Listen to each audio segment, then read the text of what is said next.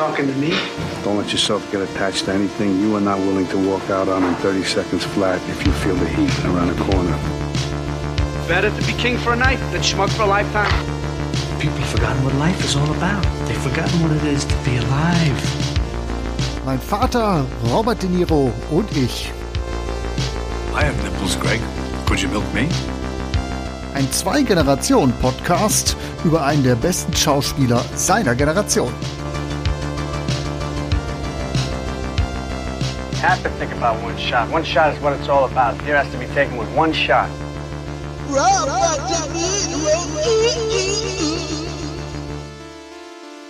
Dann, dann dick mit deinem dicken Poppes, dann sitzt doch da vernünftig auf deinem Stuhl und knarzt da nicht Pass so rum. auf, ich weiß, was das ist. Warte, dann warte noch. Was ist es? Nee, läuft jetzt schon. Hallo und herzlich willkommen zu Folge 62. Du willst mich jetzt veräppeln, ne? Mein Vater, Robert De Niro und ich.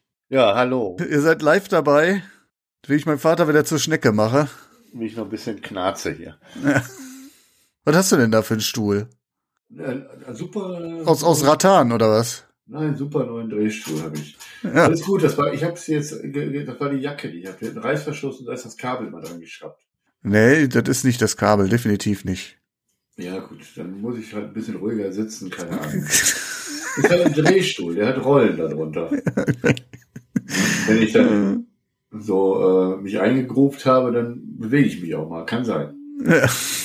Ist immer so aufregend hier, ja? Ja, entschuldige. Ja, dann, dann sag mir doch mal, Vater, was war denn so das beschissenste Hotel, was du jemals bezogen hast? Oh, das beschissenste Hotel war tatsächlich ein Hotel in Basel. Da hatte ich dann irgendwie. Klassisches dritte Weltland?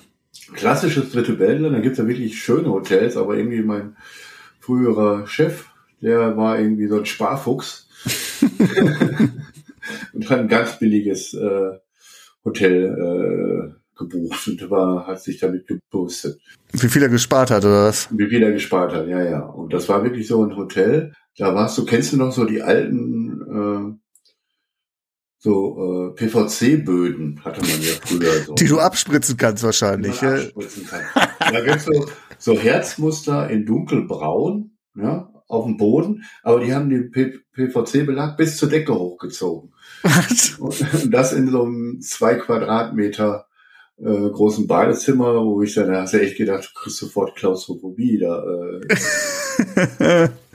ja, das war schon äh, das Mieseste, was ich äh, hatte, wo ich mich so dran erinnern kann. Wer weiß, was in dem Hotel immer so passiert, weswegen die da immer abspritzen müssen oder so. Ist ja, Keine Ahnung, das wollte ich auch nicht wissen. Und warum er dann in, in Basel dann irgendwie unter 100 Schweizer Franken ein Hotelzimmer gekriegt hat.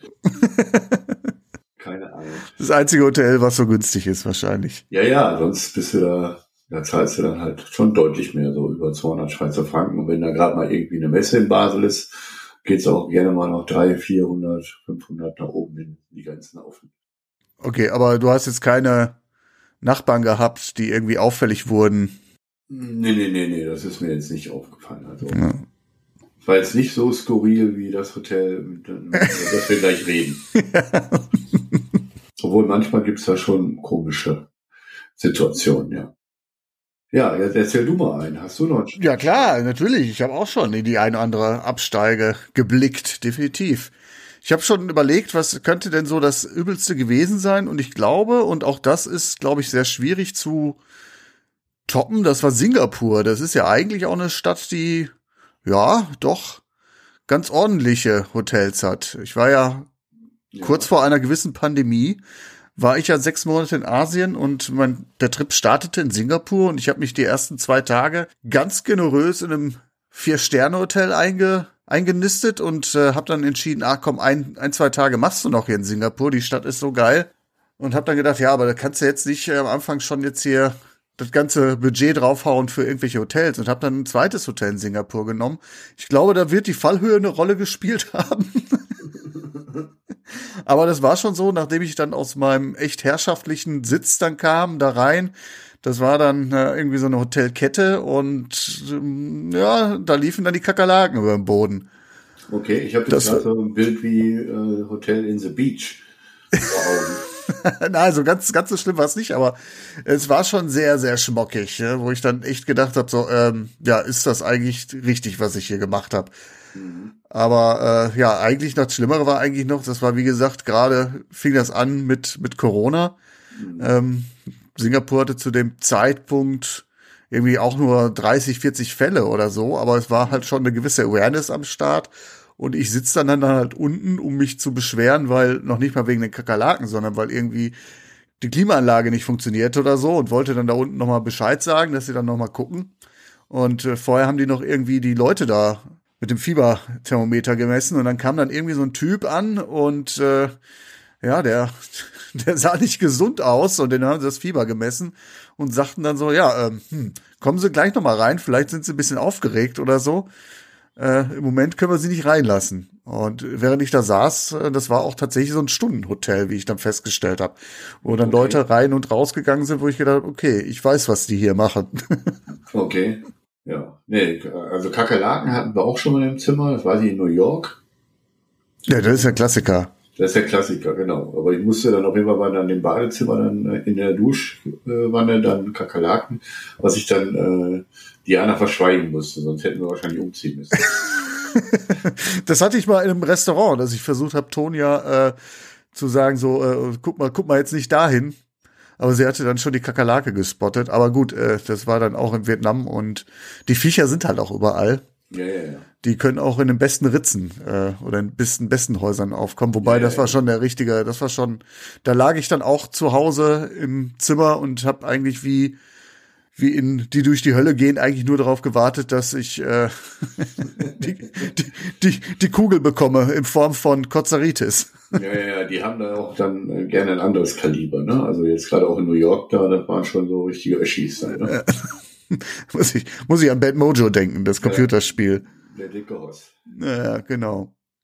Ja, aber ich sag mal, äh, so eine Klitsche, wie wir sie heute begutachten, inspizieren, wir von der von der Gaststättenbehörde, ist mir tatsächlich auch noch nie untergekommen, zumindest nicht mit so einem Publikum. Natürlich hat man immer irgendwie unliebsame Gäste oder äh, Zimmernachbarn, die dann laut äh, beim Bumsen die Hütte zusammenschreien oder so. Das hat man auch, aber das, was wir hier jetzt hier zum zum Besten bekommen, das ist schon äh, sehr kurios. Aber ich sage es mal so, ohne jetzt mal vorwegzugreifen. Wir reden nämlich über, äh, hast du dir gewünscht, Motel Room 13 oder 13.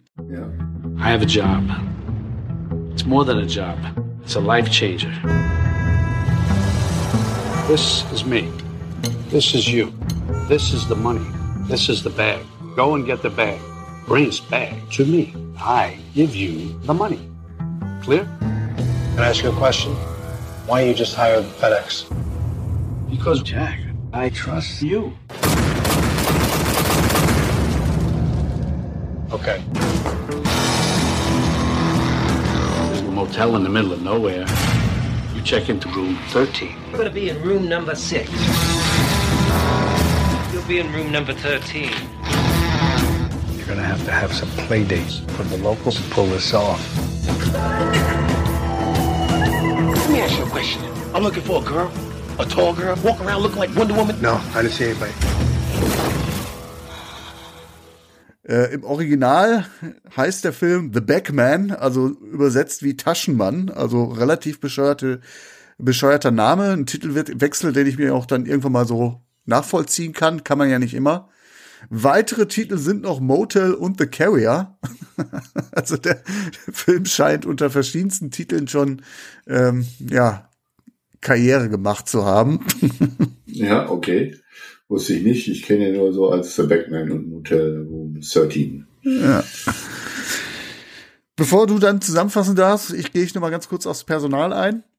Die Hauptrolle spielt John Cusack, der in den vergangenen Jahren auch nicht immer mit der gescheitesten Rollenwahl glänzte, aber er kennt sich mit verwandten Unterkünften aus. Siehe äh, die Stephen King Adaption Zimmer 1408 oder äh, wo spielt er noch mit, wo es im Hotel spielt, äh, diesen ganz, ganz manierlichen Mystery Thriller Identität. Ich weiß nicht, ob du den kennst. Genau, ja klar. Ja, äh, also John Cusack, der ist schon weit herumgekommen, was die Absteigen betrifft. Dann spielt natürlich unser Robert mit, Dann haben wir noch Crispin Glover, den man ganz sicherlich kennt als George McFly aus der Zurück in der Zukunft Trilogie. Und die weibliche Hauptrolle nenne ich jetzt hier nochmal, das ist Rebecca da Costa, Schauspielerin aus Brasilien, ist weitgehend unbekannt geblieben, was jetzt nicht an ihr liegt, zumindest nicht in diesem Film, würde ich jetzt mal so sagen. Kann man so sagen, ja. Können wir gleich nochmal ganz kurz drüber sprechen, aber erstmal darfst du einchecken. Okay. Dann darf ich jetzt zusammenfassen, ne? oder Genau. dann meine, meine Hausaufgabe, richtig? Genau, das, das, das meinte ich damit. Genau, also, äh, Geht aber nur mit Kreditkarte. na, ich zahle bar. ich zahle hier bar ein, genau. Ja, ja, genau. Okay.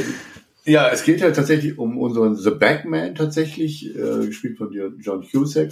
Heißt der wirklich The Backman? Wo ich gar nicht weiß, also ich glaube, da gibt es eine Szene, wo sich die beiden, also die er und die vermeintliche Prostituierte, äh, da gegen die Namen mitteilen, aber wo man auch nicht weiß, sind die wirklich echt oder haben die Ich glaube, der nennt sich auch John oder Jack oder so, ne? Also so Ja, ein typischer Name, der Allerweltsname auf jeden Fall, ja. Wobei dann irgendwie auch nicht klar ist, ob das die ihre wirklichen Namen dann sind. Ja, genau.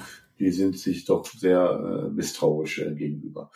Also auf jeden Fall, der Film startet unser The Batman. John Cusack trifft sich mit seinem Auftraggeber, ähm, Robert De Niro in einem Lokal und da kriegt er halt sehr augenscheinlich einen Auftrag unterbreitet, äh, anhand eines Tellers, wo äh, er dann die verschiedenen Positionen mit geschnittenem Fleisch und Gemüse darstellt.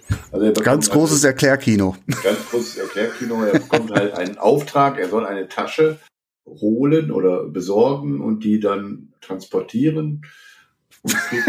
Dass er das auch dann vor allem auf dem Teller mit Steak und Kartoffel und Brokkoli erklären muss. Also als wäre der Backman total be begriffsstutzig. genau. Und äh, er hat dann die Aufgabe, die Tasche zu organisieren und im Gegenzug soll er halt Geld bekommen. Wichtige Regel, er darf nicht in die Tasche schauen.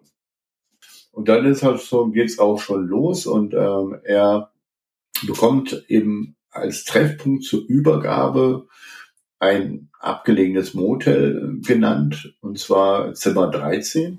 Daher wahrscheinlich auch der Titel. Ne? Ja, das äh, könnte könnte auf jeden Fall äh, eine Erklärung sein, ja. Wobei man muss da vielleicht sagen, also er kriegt den Auftrag und wir sehen danach nicht den Auftrag selbst, wie er die Tasche holt, sondern in der direkt in der nächsten Szene hat er die Tasche bereits. Genau, und dann kommt er dem Hotel an und im Gepäck hat er schon beim Einchecken also die besagte Tasche und auch schon eine Leiche im Kofferraum. Ne? Und eine Schusswunde in der Hand. Ne? Und er kommt dann halt das Hotel an und da wird schon relativ klar, das ist kein normales Hotel.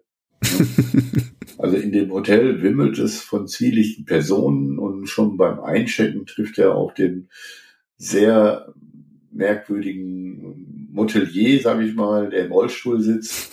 Der Motelier, das klingt so, als hätte er da irgendwie eine Ausbildung genossen oder Ja, so. ja, ein sehr, sehr, skur sehr skurrile Type, äh, der da erst unterm Tisch ist äh, und erst nach Klingeln auf einmal auftaucht. Äh, hinterher wird klar, dass er im Rollstuhl sitzt. Und der ihm auch so direkt erklärt, dass eben das gewünschte oder Andeutung macht, dass das gewünschte Zimmer 13, was er ja unbedingt haben möchte, keine so gute Wahl ist. Ne? Warum auch immer. So, und im Zimmer eingecheckt trifft er dann auch schon direkt auf sehr skurrile Typen, unter anderem eben ähm, die vermeintliche Prostituierte und äh, die dann bei ihm Gespielt von Reka Rebecca de Costa, ja, genau. genau mit blauen Haaren, äh, ultralangen Beinen und die hat halt äh, sucht halt bei ihm Unterschlupf von den zwei Gangstern. Das ist so, so der coole Lizard und ein kleinwüchsiger Russe, der sich aber immer immer wieder darauf hinweist, dass er kein Russe, sondern Serbe ist. Ne?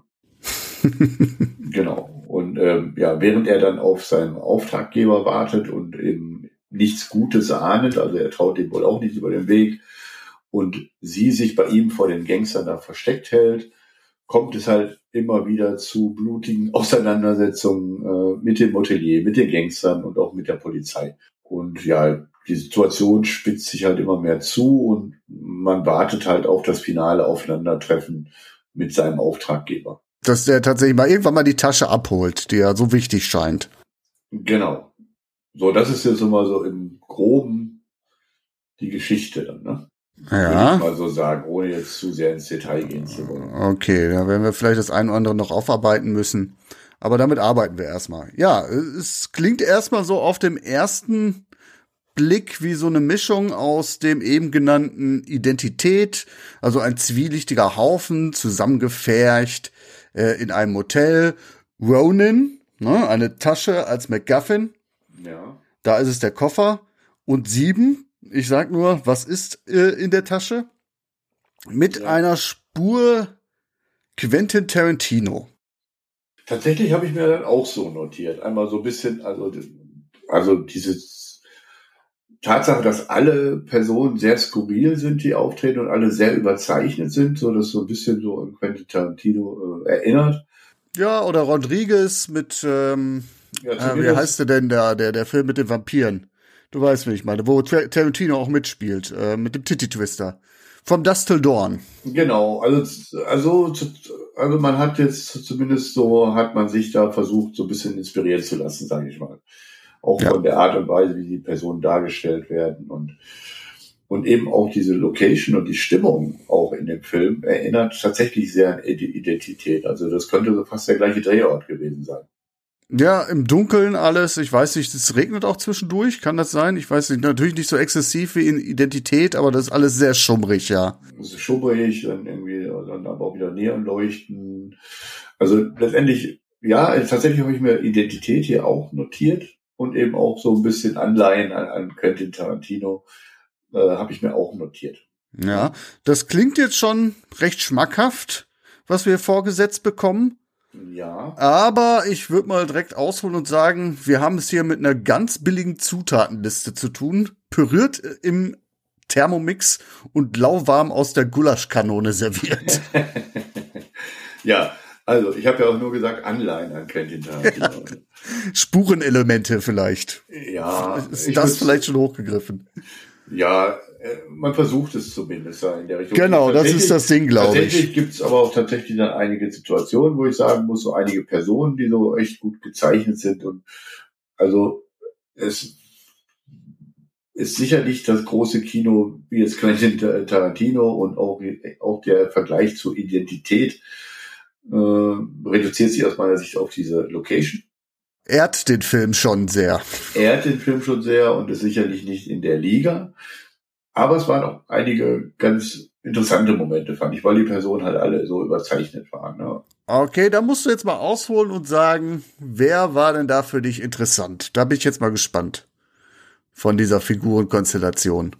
Also ich fand die beiden, diese Beziehung zwischen den beiden ganz gut gespielt. Also von ihm, also unserem Backman und dieser ähm, Rivka heißt die. Rivka, das fand ich irgendwie ganz äh, interessant gemacht und man hat halt versucht halt immer diese Geheim, das Geheimnisvolle hochzuhalten und diese Stimmung des gegenseitigen Misstrauens und eben, dass das halt so ein bisschen so skurril überzeichnet war, das fand ich jetzt irgendwo eigentlich ganz nett gemacht. Mhm. Mhm. So. Ja, okay. Also die beiden, an denen liegt's tatsächlich nicht, muss ich Genau. sagen. Das ist Genau. äh, schon die Beziehung. Ja, es ist jetzt nicht hochklassig, aber ich fand tatsächlich sie als Schauspielerin überraschend gut, dafür, dass man sie jetzt gar nicht kannte.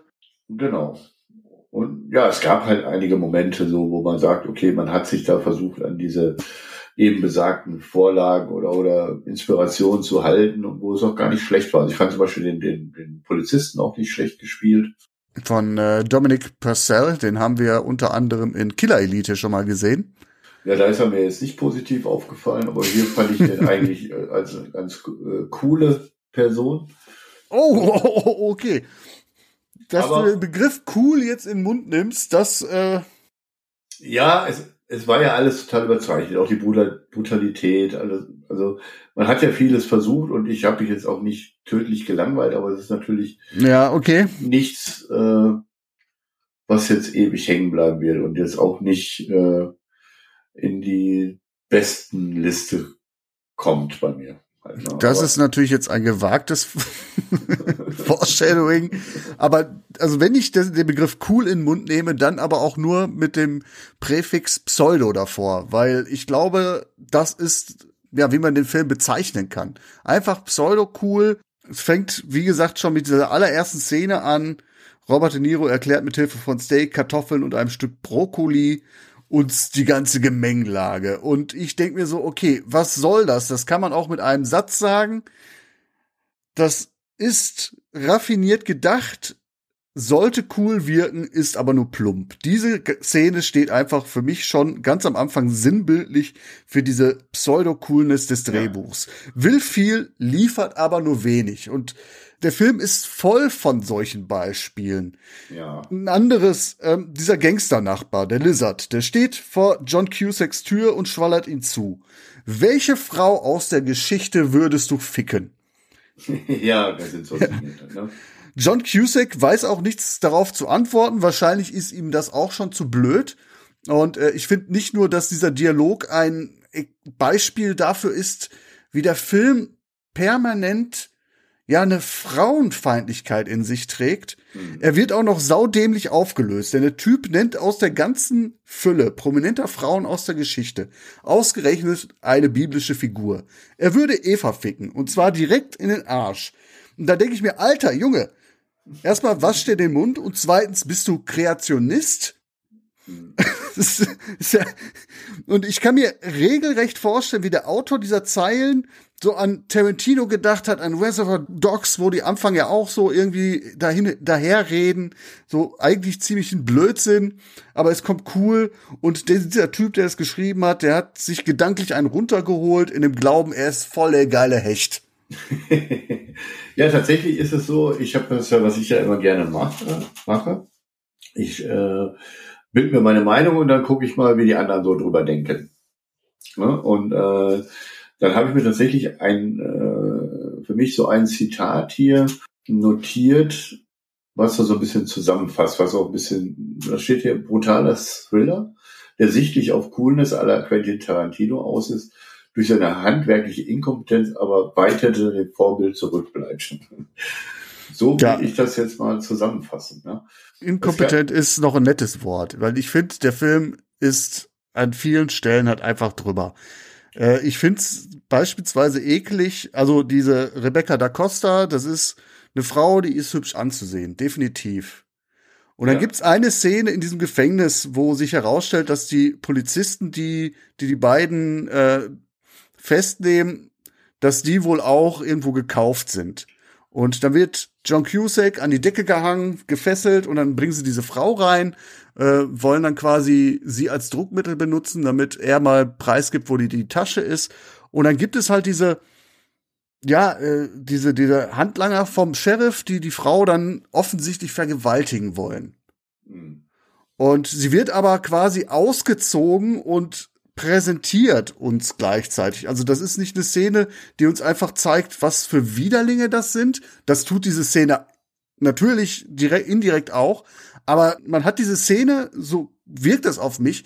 Man reißt die Klamotten vom Leib, damit man halt so, so ein bisschen, bisschen nackte Haut zeigen kann. Mhm. Und nicht, weil man jetzt irgendwie zeigen will, wie widerlich die Leute sind, sondern einfach, weil man so, so eine schöne Darstellerin hat und die macht man jetzt einfach nackig. Und das sind für mich einfach so Momente, wo ich mir denke, so, ey, das ist natürlich von einem Mann geschrieben. Und alles, alles, was, was da mit dieser Frau angestellt wird, wird geschlagen.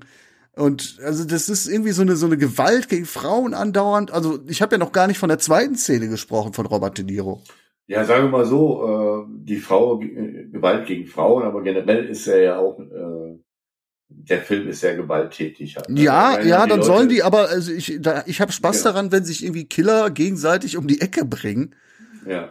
Aber nicht daran, wie Robert De Niro, der diesen undurchsichtigen Auftraggeber spielt, wie er in der allerersten Szene einer Angestellten, weil die irgendwie einen Finanzdeal für ihn versiebt hat, erstmal die Nase bricht. Ja.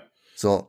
Und der Robert De Niro fällt dann mit Sätzen auf, wie alle Frauen sind Huren und so. Und dann, dann kommen wir ja zu dieser Auflösung.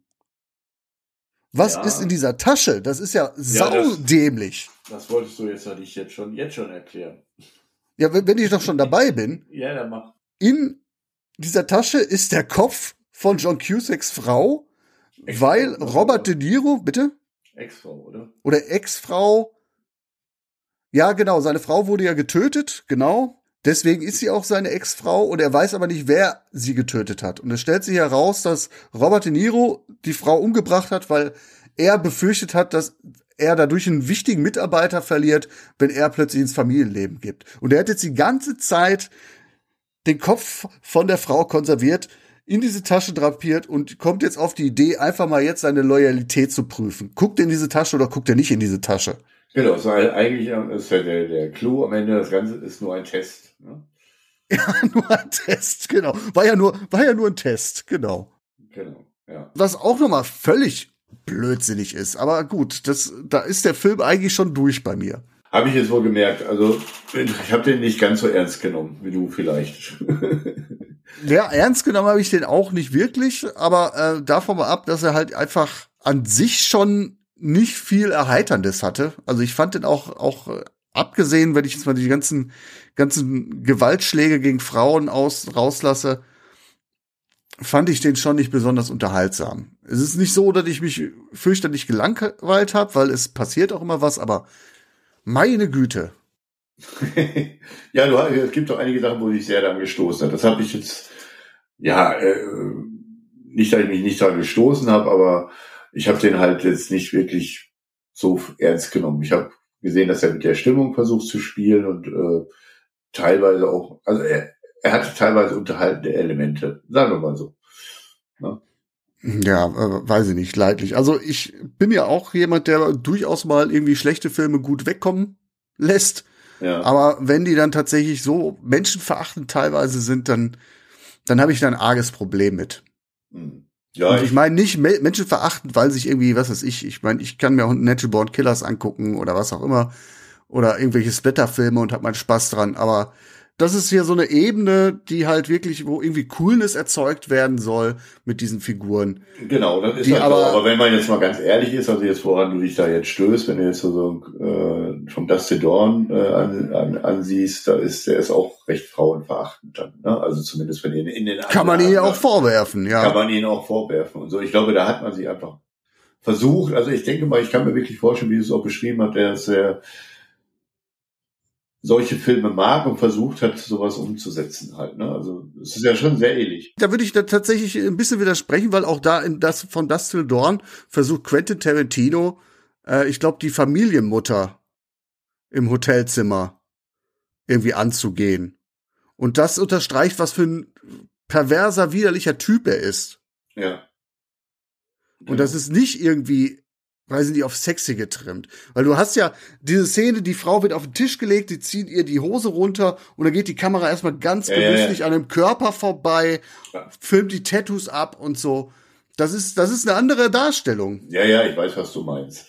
Ja, ich sag ja nur, ich bin jetzt halt auch nicht, bisher bin ja auch nicht der, äh, derjenige, der in Schutz nehmen will, dass man, dass ich versucht hat, wahrscheinlich dran zu orientieren an solchen Filmen. Ja, das äh, entbehrt ihn aber nicht äh, von der Verantwortung, finde ich. ja. ja, gut. Aber ich, ich äh, will mich jetzt auch gar nicht darüber streiten, weil ich fand ihn jetzt auch nicht, äh, nicht toll halt. Ne? Aber ich, ich habe jetzt mich nicht jetzt so, nicht nur gelangweilt, sagen wir mal so dann würden wir doch wahrscheinlich mal in die Bewertung kommen wollen, oder? Bevor wir, ich glaube, so ganz so viel können wir dem jetzt auch nichts mehr abgewinnen, oder? Ich, also ich kann den nicht besonders viel abgewinnen. Ich bin ja eigentlich mit einer 3 so reingegangen. Ich glaube jetzt, wo ich mich reden hören habe, würde ich mal sagen, puh, oh. Ich bin eigentlich schon fast versucht, die 1 zu geben. Die 1? Wäre vielleicht aber echt also da denke ich wieder an den Vergleich. Ich gebe ihm jetzt einfach die Eins. So. Ja, okay, dann sind wir da relativ weit auseinander. Ich hätte ihm dann doch dann, äh, ich habe so zwischen fünf und vier geschwankt. Okay. Also ich, ich gebe dir jetzt einfach mal eine fünf. So. Dann haben, dann haben wir ja die größte Differenz bisher. Ja, das äh, weiß ich nicht. Hatten wir nicht schon mal vier Punkte? Oder drei Punkte das waren das? Weiß ich nicht. Ja, aber dass wir gerade bei dem Film jetzt so den Präzedenzfall aufmachen müssen. Ja, gut. Ja, wie gesagt, ich hatte da, äh, habe da über einige Dinge auch hinweggesehen und habe den jetzt nicht so bierernst genommen. Und ja, aber ich stoße dich doch gerade mit der Nase drauf jetzt so. Ja, du, sowas ähnliches hatten wir ja schon mal. Ich kann mich da erinnern, bei einem Film. Es war einmal in Amerika. Ja. Da hatten wir ähnliche Diskussionen. Ja, zu Recht. Ja, aus deiner Sicht. Ich habe dem vielleicht nicht so viel Bedeutung äh, angemessen wie du, vielleicht. In der, Ja, du, in der du, du konsumierst ja auch nur so. Okay. Ja, den habe ich konsumiert. Ich tatsächlich äh, habe da wie gesagt, ich habe ja schon was knapp an ihn gestellt, weil ich auch relativ Hm, lecker. Hm, yum, yum, kap- yum. kap- kaputt war und äh, mir ist ja die letzte Zeit ja öfter mal dann auch, wenn ich Teil- Filme dann so spät schaue, dass ich da meine Schwierigkeiten kriege, da will ich nicht einschlafen und ich war halt nicht irgendwo, dass er mich jetzt total gelangweilt. Da musst du mal die Filme tatsächlich mal wach gucken. Das ist ja unglaublich hier. Er hat mich nichts eingeschläfert, sagen wir mal so. Ja, meine Frau hat äh, hat er tatsächlich eingeschläfert. Ja? War auch vielleicht ganz gut so. Die hat's dann konnte er noch nicht bewerten. Die konnte dann auch nicht viel dazu sagen. Die ist quasi schon in den ersten 20 Minuten weggedöst. Okay. Ja, gut. Hat Ja, auch, gut, ja, ist jetzt auch nicht so, dass ihr jetzt sagt, okay, da hast du was verpasst, den müsst ihr noch mal gucken. So gut ist er dann auch nicht. Nee, definitiv nicht. Und der Film ist, glaube ich, auch grandios baden gegangen. Deswegen wahrscheinlich auch die vielen Titel, damit man den nochmal irgendwie scheiße wirft. Wir bringen den nochmal raus. Kacke, Unter schon Namen. mal gesehen, ja. Fällt da nicht auf. Ich hatte ja, versuche ja immer dann Diana mitzuberichten, die Filme mitzugucken, dass sie lehnt das eigentlich kategorisch immer ab. Und dann habe ich Es wäre auch bitter, wenn sie ausgerechnet bei dem Film jetzt eingestiegen Ja, da wäre. hat sie aber gesagt, der, den hätte sie schon gesehen und den fand sie scheiße. also insofern, ja, kann ich verstehen. Also ich kann auch deine Haltung verstehen. So. Da, da gibt's nicht zu verstehen. Das ist nicht diskutabel, oder nicht? Aber gut. Hier geben wir fünf Punkte. Boah, fünf Punkte. Damit ist er besser als. Hast du besser bewertet als The Big Wedding oder Der Sternwanderer oder Wet Lights oder Killer Elite und das kann nicht dein Ernst sein. Doch. Killer Elite und Sternwander, hallo? Steht er mit dir auf einer Stufe wie New York, New York? Nee, das nicht. Ja, hat's aber auch fünf Punkte gegeben. Ja, guck, vielleicht habe ich jetzt, äh, ich habe ja gesagt, ich schwank zu, äh, zwischen fünf und vier. Dann gibst du eine, eine fünf minus und dann passt das wieder. Das ist ja irgendwie auf dem Bazar, ey. Ja, Tagesform, ne, oder? Ja, gut, okay. Außerdem habe ich jetzt gedacht, du hast den so weit abgewertet. Also ich habe ja zwischen fünf und vier geschwankt. Da hab ich, dann kommt er da irgendwo kommt der Retter in Strumpfhosen vorbei hier. Genau, dann kommt er irgendwo hin, wo er vielleicht dann auch wieder äh, ein bisschen. Vielleicht habe ich in eine Richtung überzogen und du vielleicht die andere. Aber einig, mit sechs Punkten kommt er auch nicht so weit. Ne? Und Nee, kommt er nicht weit, aber doch weiter, als ich gedacht habe. Ja, komm. Der wird schon da äh, irgendwo am Ende dann äh, im letzten äh, Viertel dann landen. Ja, gut, okay. Hm. Dann werde ich jetzt Kontrastprogramm einstreuen. Ja, bin ich jetzt gespannt. Und zwar ist das tatsächlich auch ein Wunsch von meiner Frau, die den endlich mal wieder sehen will. Und zwar ist das große Erwartung. Ich glaube, das ist Shakespeare, ne? große Erwartungen habe ich Ja. jetzt, äh, kenne ich jetzt noch nicht. Aber dadurch, dass Antonia sich den äh, dann Wiedersehen wünscht, habe ich jetzt natürlich auch ent entsprechend große Erwartungen. Ja. ah, nee, Charles Dickens ist das, nicht, ähm, nicht Shakespeare. So, das wollen wir auch nochmal, will mich jetzt hier auch nicht als literarische Vollflautsche irgendwie outen. Ja, ich habe dich ja, ich hab dir ja auch nicht widersprochen. genau, da sitzen wieder die Richtigen am Tisch. Wunderbar, okay, dann. Aber äh, quasi als Empfehlung von, von deiner Frau. Genau, genau. Werden wir dann jetzt große Erwartungen, dann fackeln wir jetzt äh, Motel Room 13 ab, das, die ganze Bude Ja. gehört geschlossen und planiert. Und dann machen wir nächste Woche weiter. Vielleicht wieder ein bisschen versöhnlicher. Ja, wir sind ja nicht unversöhnlich, ne? Man muss auch mal Ja. unterschiedliche Meinungen stehen lassen können, oder? Ich weiß nicht wie. Aber ich will das jetzt nicht wieder hier aufreißen hier. Das ist jetzt für mich hier der Fall erledigt. Ich sehe jetzt anders mit anderen Augen auf dich und gut ist. Ja, gut. Ich ja sowieso schon lange. Okay. Gut. Vater, In dem Sinne, ne? alter Hast jetzt eine ne? Woche, Woche Zeit, darüber zu schlafen und dann sind wir nächste Woche wieder persönlich. Ja, ja, gucken wir mal. Ich hoffe, ihr, liebe Hörer, liebe Hörer, steigt jetzt nicht aus nach dieser 62 Folgen bei diesem Abgrund. Aber gut, Alles klar. so machen wir dann. Bis nächste Woche dann. Okay, bis dann. Tschüss. Ciao.